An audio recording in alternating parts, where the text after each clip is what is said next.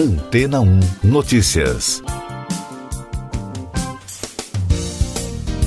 Bom dia! A bombástica entrevista do príncipe Harry com sua esposa, a duquesa de Sussex, Meghan Markle, a jornalista americana Oprah Winfrey, no último domingo, em horário nobre na CBS nos Estados Unidos, rendeu repercussões ao longo de toda a semana. O programa, que foi assistido por 17 milhões de pessoas na América e 11 milhões no Reino Unido, desencadeou uma onda de choque que abalou a monarquia britânica. O impacto foi tão grande que até um fabricante de óculos de Zurich, na Suíça, passou a ser muito requisitado desde a entrevista, segundo reportagem da agência France Press. Tudo aconteceu depois que o jornal suíço Tagesanzeiger observou que uma pergunta viralizou no Twitter: De onde são os óculos de Oprah Winfrey? Por favor. O jornal rapidamente reconheceu que eram da marca suíça Gott. Com sede em Wadenswit, uma pequena cidade às margens do lago de Zurich, a marca foi fundada em 1993 por Sven Gott e produz armações de alta qualidade em pequenas quantidades, cerca de 10 mil pares por mês. O produto é fabricado em oficinas próprias na Suíça e vendido em óticas independentes. As armações custam em média entre 400 e 500 francos suíços, entre 432 e 540 dólares, segundo informou o porta-voz da empresa. Ele declarou em reportagem publicada na quinta-feira que ficou um pouco surpreso com a repentina notoriedade. O dono da marca de óculos revelou que Oprah já usou suas peças em outras entrevistas com Barack Obama, Lady Gaga e Dolly Parton, mas desde essa entrevista do último domingo, a qual considerou épica, os pedidos vêm de todos os lugares. Também na quinta-feira, o príncipe William se manifestou sobre a entrevista de seu irmão a respeito de uma pergunta de um membro da realeza que teria questionado o tom da pele de Art, o filho do casal. Ele afirmou que a família real do Reino Unido não é racista. E daqui a pouco você vai ouvir no podcast Antena ou Notícias. Remédio das farmacêuticas Vir e GSK tem eficácia de 85% contra casos graves da Covid-19. Brasil registra mais de 2 mil mortes por Covid pelo segundo dia seguido. Governo de São Paulo declara início da fase emergencial para o dia 15. As farmacêuticas Vir Biotechnology dos Estados Unidos e GlaxoSmithKline do Reino Unido desenvolveram um medicamento que diminuiu hospitalizações e mortes por Covid-19. O remédio, já batizado de Vir 7831, resultado da combinação de duas drogas desenvolvidas pelos pesquisadores britânicos e americanos, teria conseguido reduzir em até 85% os casos de internação e mortes. Brasil registrou na quinta-feira 2.207 mortes pela Covid e totalizou 273.124 óbitos. O número de diagnósticos da doença foi de 78.297, totalizando 11.284.269 brasileiros infectados desde o início da crise. Com esses resultados, tanto a média móvel de mortes como a média de casos bateram recorde. Já o balanço da vacinação contra a Covid totaliza 12 milhões 611 mil 881 doses aplicadas em todo o país. O governo de São Paulo anunciou na quinta-feira novas medidas restritivas com regras mais rígidas da fase vermelha da quarentena a partir de 15 de março até o dia 30. Com isso, serão suspensas atividades religiosas coletivas e eventos esportivos coletivos. O governo também instituiu o toque de recolher das 8 da noite às 5 da manhã. Essas e outras notícias você ouve aqui na Antena 1. Oferecimento Água Rocha Branca. Eu sou João Carlos Santana e você está ouvindo o podcast Antena ou Notícias. A Agência de Medicamentos da União Europeia recomendou na quinta-feira a vacina de dose única da Johnson Johnson para a Covid-19. Esse é o quarto imunizante autorizado pelo Bloco Europeu, depois das vacinas da Pfizer e BioNTech, AstraZeneca e Universidade de Oxford e Moderna. Países europeus suspendem vacina da AstraZeneca por prevenção. Oito países da Europa Itália, Dinamarca, Noruega, Áustria, Estônia, Lituânia, Letônia e Luxemburgo suspenderam temporariamente a aplicação da vacina contra a Covid-19 da AstraZeneca Oxford para se certificarem de que elas não têm efeitos colaterais graves após óbitos ocorridos em alguns países. Nos Estados Unidos, de acordo com o jornal The New York Times, o governo Joe Biden estuda enviar doses da vacina para outros países, incluindo o Brasil. A população de Myanmar tem relatado apagões diários de internet em uma tentativa do governo militar de impedir a mobilização popular contra o golpe de 1 de fevereiro. Na última quarta-feira, sete manifestantes morreram e 60 pessoas já foram mortas desde o golpe, segundo informaram as agências internacionais na quinta-feira. Logo após o parlamento da China aprovar um projeto de lei que prevê uma nova legislação eleitoral em Hong Kong, os Estados Unidos acusaram Pequim de sufocar a democracia no território autônomo.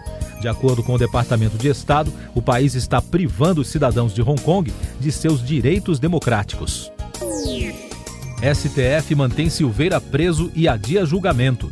O ministro Alexandre de Moraes, do Supremo Tribunal Federal, adiou o julgamento da denúncia da Procuradoria-Geral da República contra o deputado federal Daniel Silveira, do PSL do Rio de Janeiro, pela promoção de atos antidemocráticos. A análise do caso em plenário estava marcada para quinta. Segundo Moraes, os advogados do parlamentar não teriam enviado à corte sua defesa e os ministros do STF formaram maioria no plenário virtual para enterrar a tese jurídica da legítima defesa da honra. O prazo para encerramento das análises é nesta sexta-feira. Na ação, o PDT argumenta que a tese continua sendo usada como argumento para justificar feminicídios em processos criminais. Destaques do noticiário econômico no podcast Antena Notícias. O ministro Paulo Guedes da Economia afirmou ao lado do presidente Jair Bolsonaro, durante reunião da Frente Parlamentar da Micro e Pequena Empresa, que a arrecadação federal de fevereiro alcançou um recorde para o período e que a economia do país está começando a decolar de novo. PIB do agronegócio bate recorde em 2020. Segundo o estudo da Confederação da Agricultura e Pecuária do Brasil e do Centro de Estudos Avançados em Economia Aplicada, o PIB do agronegócio cresceu 2,06% em dezembro e fechou o ano passado com uma expansão recorde de 24,31%, com o setor ampliando sua participação para mais de um quarto da economia do país. A Câmara dos Deputados concluiu no início da madrugada desta sexta-feira a aprovação em segundo turno da proposta de emenda constitucional emergencial, com 366 votos a favor e 127 contrários. O texto prevê mecanismos para evitar o descontrole dos gastos públicos e viabiliza 44 bilhões de reais para a retomada do auxílio emergencial. Os parlamentares retiraram dispositivos que proibiam promoções de servidores públicos. Nos Estados Unidos, o presidente americano Joe Biden assinou o pacote trilionário de estímulos contra a crise econômica causada pela pandemia da Covid-19. A ajuda é a terceira aprovada pelo país desde o início da pandemia. Ao todo, já foram gastos 5 trilhões de dólares. ONU alerta para o risco de milhões de mortes pela fome. O secretário-geral da Organização das Nações Unidas, Antônio Guterres, advertiu o Conselho de Segurança que, sem uma ação imediata, milhões de pessoas estarão em risco de sofrer fome extrema e morte. Guterres acrescentou que, em cerca de 30 países, mais de 30 milhões de pessoas estão a um passo de serem declaradas em situação de fome. Parlamento Europeu adotou uma resolução para promover a igualdade, combater a discriminação e garantir a proteção dos direitos das pessoas LGBTIs. Os parlamentares votaram a medida em resposta às cidades polonesas que se declararam livres de ideologia de gênero. Anvisa endurece regras sobre máscaras em aeroportos. A Agência Nacional de Vigilância Sanitária aprovou novas regras para o uso de máscaras nos aeroportos e aeronaves. A agência afirmou que as mudanças foram necessárias diante da circulação de novas variantes mais agressivas do coronavírus. As novas regras estão disponíveis no site da Anvisa, no portal do Ministério da Saúde. A Prefeitura do Rio prorrogou até o dia 22 parte das restrições para conter o avanço da Covid-19 no município. No entanto, flexibilizou parte das regras a partir desta sexta, com ampliação do horário de bares e restaurantes e liberou o comércio na orla. Além disso, suspendeu o calendário de vacinação para os idosos com 75 anos que receberiam a primeira dose nesta sexta. Porsche entra na moda das bikes elétricas. A onda das bicicletas elétricas continua ganhando força com as empresas investindo no segmento. Dessa vez, a Porsche anunciou o lançamento de dois modelos inspirados em outro modelo recém-lançado da empresa.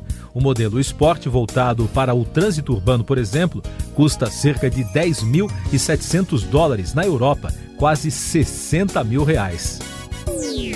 Uma obra do artista americano Beeple, um pioneiro do mercado de arte visual, bateu um recorde ao ser vendida por 69 milhões de dólares. Every Day's The First 5000 Days é uma coleção de desenhos e animações feitos durante 5 mil dias. Com isso, Beeple se tornou um dos três artistas mais caros do mundo em vida. A série da Netflix, O Gambito da Rainha, vai para os teatros em breve. Isso porque uma produtora teatral comprou os direitos da história de uma menina prodígio no xadrez, baseada em um livro dos anos 80. A produção ganhou dois Globos de Ouro. No primeiro mês de lançamento, conseguiu mais de 62 milhões de visualizações. Você confere agora os últimos destaques do podcast Antena ou Notícias, edição desta sexta-feira, 12 de março. O rei dos Zulus, Goodwill Zwelithini, morreu nesta sexta-feira aos 72 anos, depois de passar várias semanas hospitalizado por complicações relacionadas com a diabetes. Este rei sem poder na África do Sul tinha grande influência sobre milhões de pessoas dessa etnia, a mais importante do país, além de desempenhar um papel espiritual para essa população. E nesta semana, a premiação do Grammy, que acontece no domingo em Los Angeles, nos Estados Unidos, foi alvo de ataques de estrelas da música como The Weeknd e Zayn Malik, que ficaram de fora da premiação neste ano. Zayn sugeriu corrupção nos bastidores do evento e The Weeknd disse que vai boicotar o Grammy para sempre. Os principais indicados deste ano são Harry Styles, Beyoncé, Dua Lipa e Billie Eilish. Siga nossos podcasts em antena1.com.br. Este foi o resumo das notícias que foram ao ar hoje na Antena 1.